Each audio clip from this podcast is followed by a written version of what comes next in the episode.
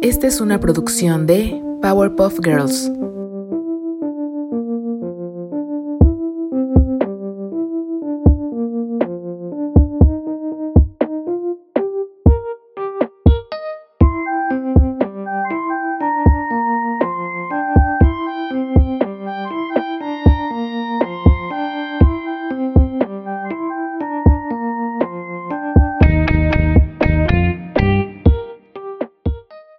A todos y todas, sean bienvenidos y bienvenidas a un episodio más de las Powerpuff Friends, un espacio en el que hablamos sobre temas muy interesantes que forman parte de la realidad y que además les ofrece la oportunidad de empaparse de conocimiento. Yo soy Natalia Baltazar y me encuentro con mi compañera y amiga Aileen Flores. Este nuevo episodio viene con todo, así que sin más preámbulo empecemos con el tema de hoy.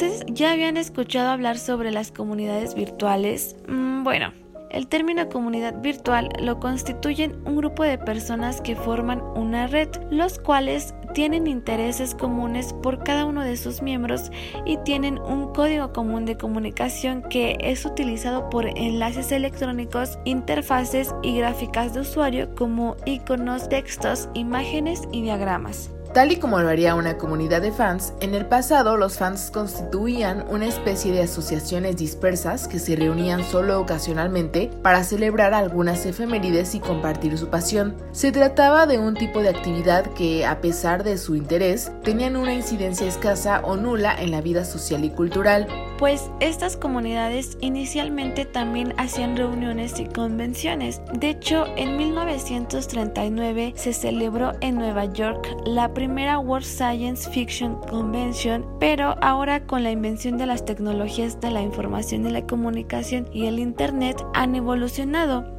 Esto se debe a que el Internet ofrece la posibilidad de desarrollar una red de relaciones sociales con las personas que no se encuentran necesariamente en el tiempo y el espacio así como también facilita la creación y el intercambio de nuevos contenidos culturales y hace posible que la interacción social esté mucho más viva, sea intensa y continuada. Es así que las comunidades de fans se trasladan a Internet y se convierten en comunidades en línea. Y es que me parece increíble el poder que han adquirido estas gracias a las tecnologías digitales, pues gracias a ese acontecimiento se ha logrado la expansión de estas comunidades a una escala global y también se ha logrado facilitar la manipulación y la distribución textual también a escala planetaria, lo cual quiere decir, en otras palabras, que ya tienen un alcance global que les permite llegar a otros usuarios e interactuar con ellos. Se trata de un tipo de comunidad en la que los individuos pueden sentirse profundamente implicados a nivel personal y emocional.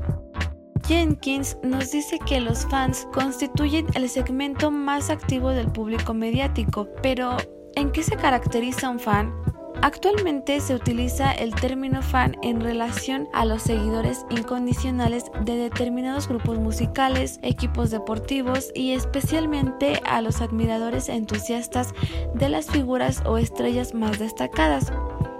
Su forma abreviada fan apareció por primera vez en los Estados Unidos a finales del siglo XIX en las descripciones periodísticas que retrataban a los seguidores de los equipos deportivos profesionales, especialmente de béisbol y básquetbol. En una época en la que el deporte comenzaba a dejar de ser una actividad predominantemente comunitaria para convertirse en un espectáculo. A partir de los años 90, los fans consiguen un nuevo protagonismo, ya que se convierten en pioneros en el uso de las nuevas tecnologías de la información y de la comunicación, crean los primeros foros online y abrazan con entusiasmo las potencialidades comunicativas y creativas de la red. En la actualidad existen infinidad de espacios dedicados a las comunidades y creadores de producciones relacionadas con el universo de los fans. Pues como ya lo vemos, los fans adoran a sus ídolos y los ídolos a su vez reciben la adoración de sus fans, lo cual los ha llevado a generar las comunidades de fans que en realidad son un fenómeno que siempre ha existido en la cultura de masas.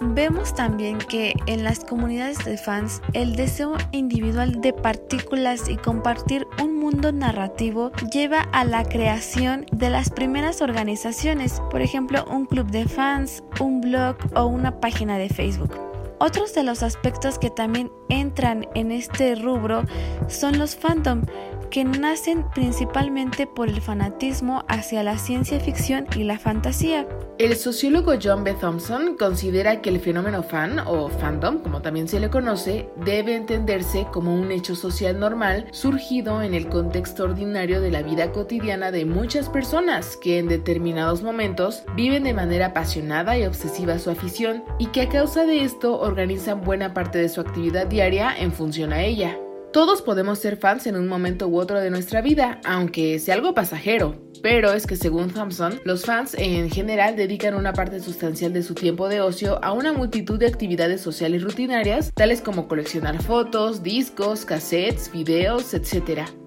organizan su existencia en función del seguimiento habitual de una determinada afición. Por ejemplo, un equipo de fútbol, una estrella del cine, un conjunto musical o un serial televisivo, o del cultivo de una relación con determinados productos mediáticos o géneros musicales. No es necesario decir que estas actividades aportan muchas compensaciones a los miembros de estas comunidades, pues el hecho de ser fan se fundamenta en relaciones de familiaridad no recíproca con personajes famosos y esta relación es la que da sentido y propósito a las actividades que se realizan dentro de la comunidad fan. Bueno, pero para hablar de la trascendencia que el fenómeno fan ha tenido en línea, es necesario regresarnos a lo que son las comunidades virtuales. Este paso dado hacia la tecnología tiene varias implicaciones, tales como que la cultura de las comunidades virtuales es una cultura eh, de colaboración e intercambio de información y no nada más de una persona a otra, sino entre más de dos miembros. Cabe destacar que con respecto a eso de la forma de comunicación many to many, ha surgido mucha confusión en cuanto a qué diferencia hay entre una comunidad en línea y una red social no sé, por ejemplo Facebook. Y la respuesta a esta interrogante la brinda Lizzie Jackson, quien afirma que las comunidades en línea ofrecen un sentido de lugar, mientras que las redes sociales son más bien una especie de conciencia de grupo que crece a partir de comentarios, imágenes, direcciones, fotos, videos y citas para encontrarse en algún lugar, ya sea real o virtual. Incluso hay una categorización en cuanto a la causa base de las comunidades virtuales. Primero, encontramos a las comunidades que se forman gracias al Internet, es decir, cuando los integrantes de dichas comunidades colaboran a través de medios de comunicación como listas de distribución, grupos de noticias, canales de chat, mensajería instantánea y otros recursos como bibliotecas, juegos, documentos, etc. Dentro de este tipo de comunidad virtual existen dos tipos de roles que son asignados a los miembros del grupo. Por un lado se encuentran los administradores, que manipulan y coordinan la comunicación y la información de la comunidad, y por otro lado se encuentran los participantes, que emplean los recursos proporcionados por el administrador para llevar a cabo los fines definidos.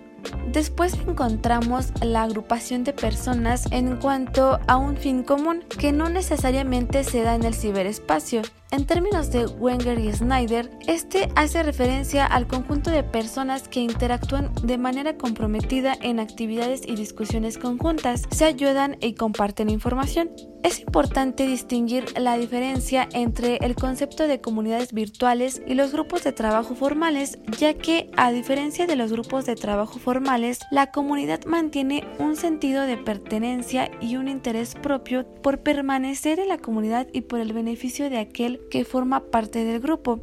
En esta definición encontramos tres elementos básicos, la interactividad, el componente afectivo y el tiempo de interactividad como condiciones para que exista una comunidad virtual.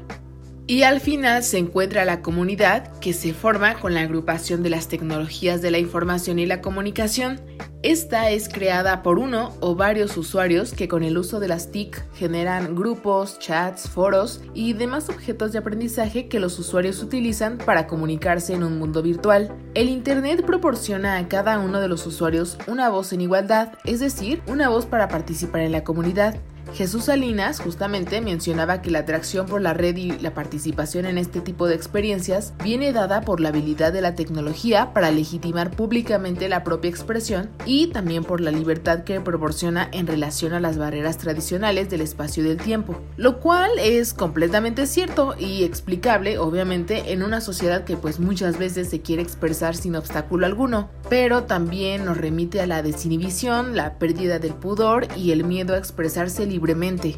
Dentro de otra clasificación de las comunidades virtuales, específicamente la de Paolo Ferri, se encuentran las comunidades de socialización, información, discusión o juego las cuales se han ido creando a partir del uso de las aplicaciones que ofrece Internet, tales como chat, grupos de noticias, listas de correo y espacios para blogs personales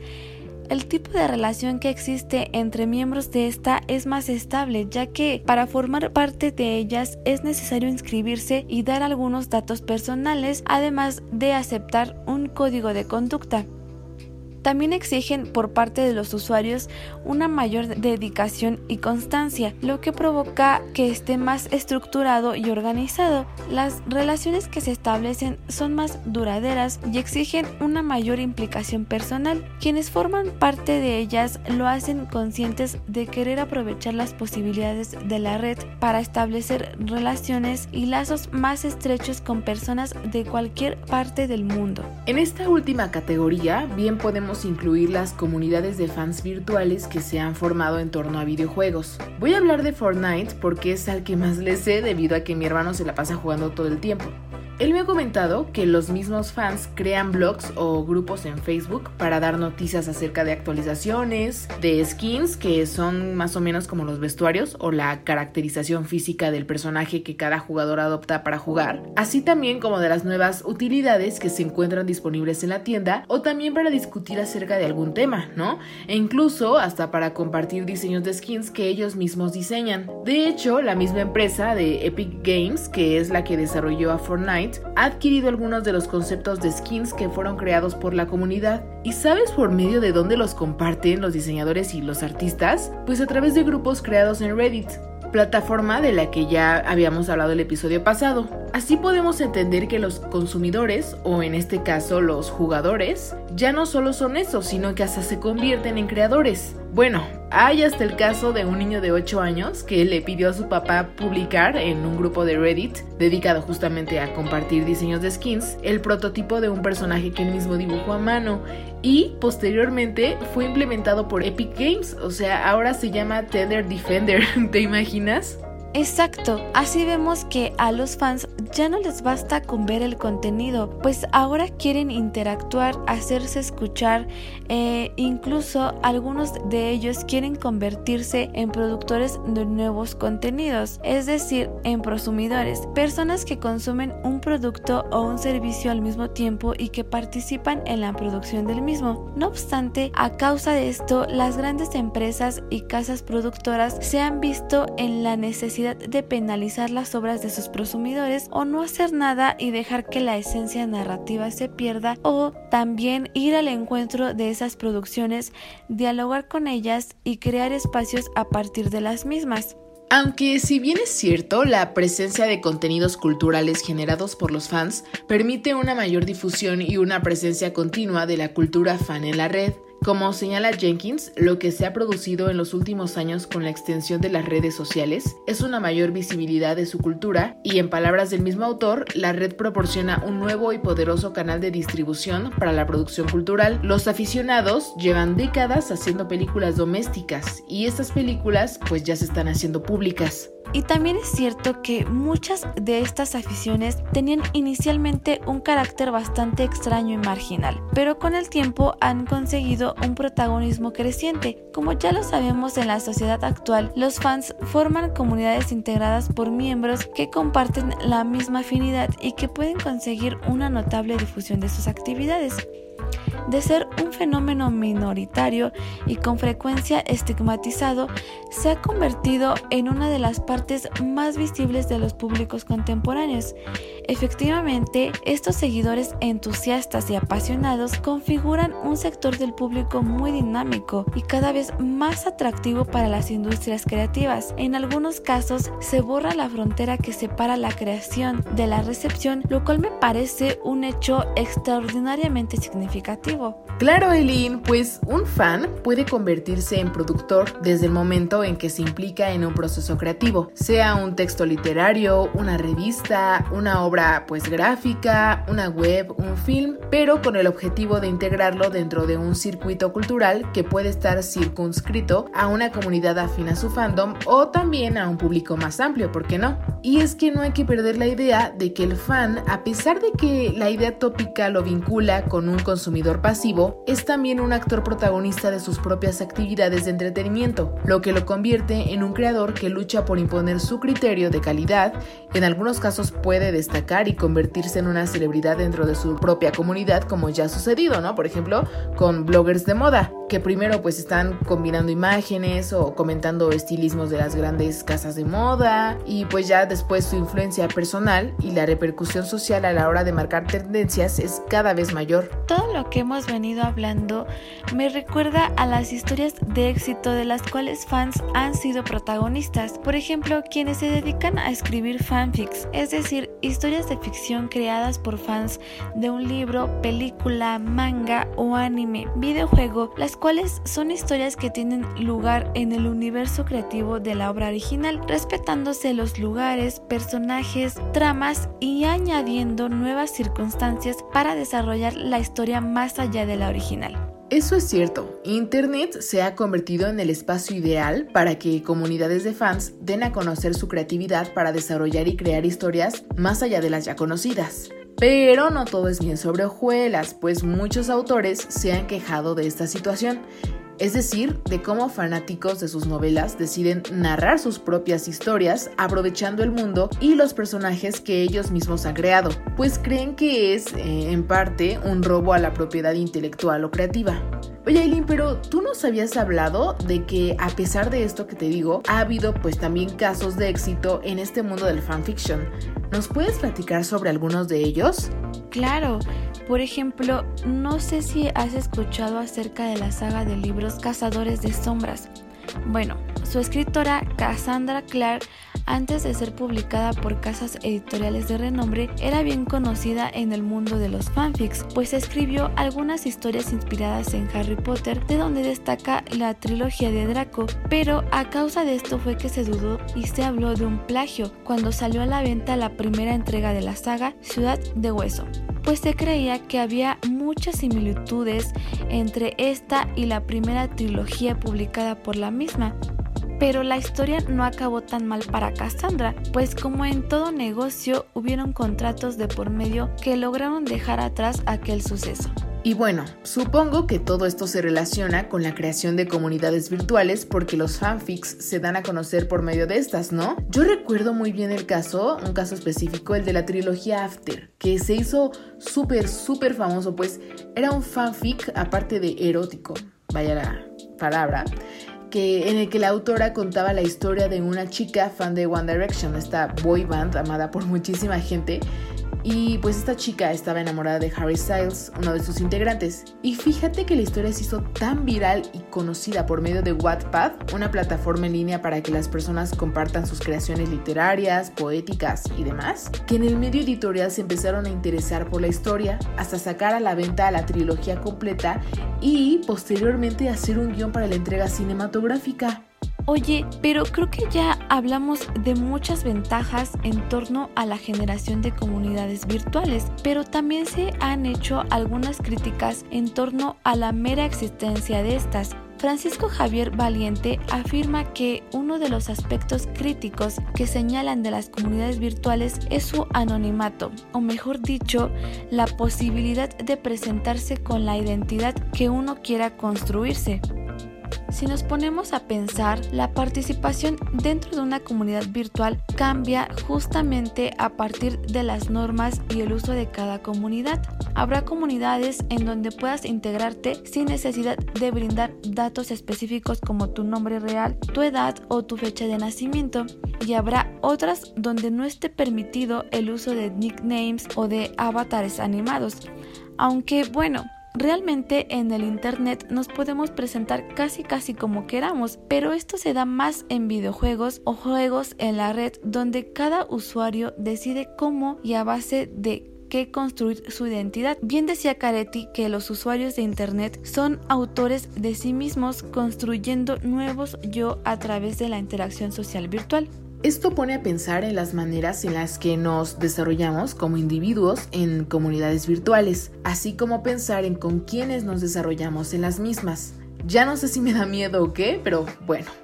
otra crítica que se hace alrededor de esta misma situación va en cuanto al carácter efímero y la precariedad de las relaciones dadas en un contexto virtual. Esta facilidad para establecer contactos, charlar y pues jamás volver a contactar a esa persona, se cree, produce una precariedad en las relaciones. Las comunidades tradicionales que conocemos, por ejemplo un partido político, se caracterizan por la solidez y la estabilidad de las relaciones entre sus miembros. Recalca Francisco Javier Valiente que estas últimas son comunidades estructuradas en las que existe un acuerdo implícito de estabilidad en las relaciones de pertenencia de sus miembros. Aunque realmente esto último que mencionas puede favorecer a determinadas personas que, disueltas en otros espacios, se relacionan a través de comunidades virtuales desde el respeto y la solidaridad social, compartiendo sus sinceros pensamientos, ideas y expresiones en torno a diferentes aspectos.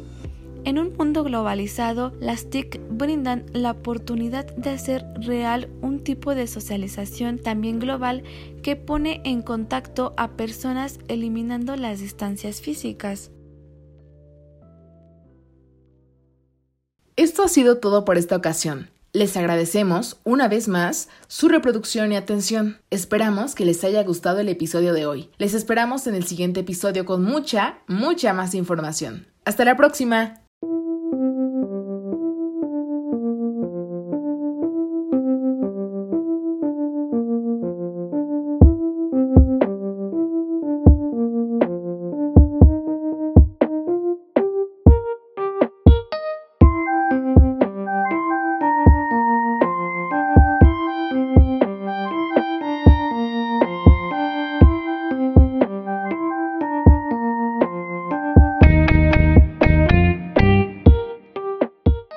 Esta fue una producción de Powerpuff Girls.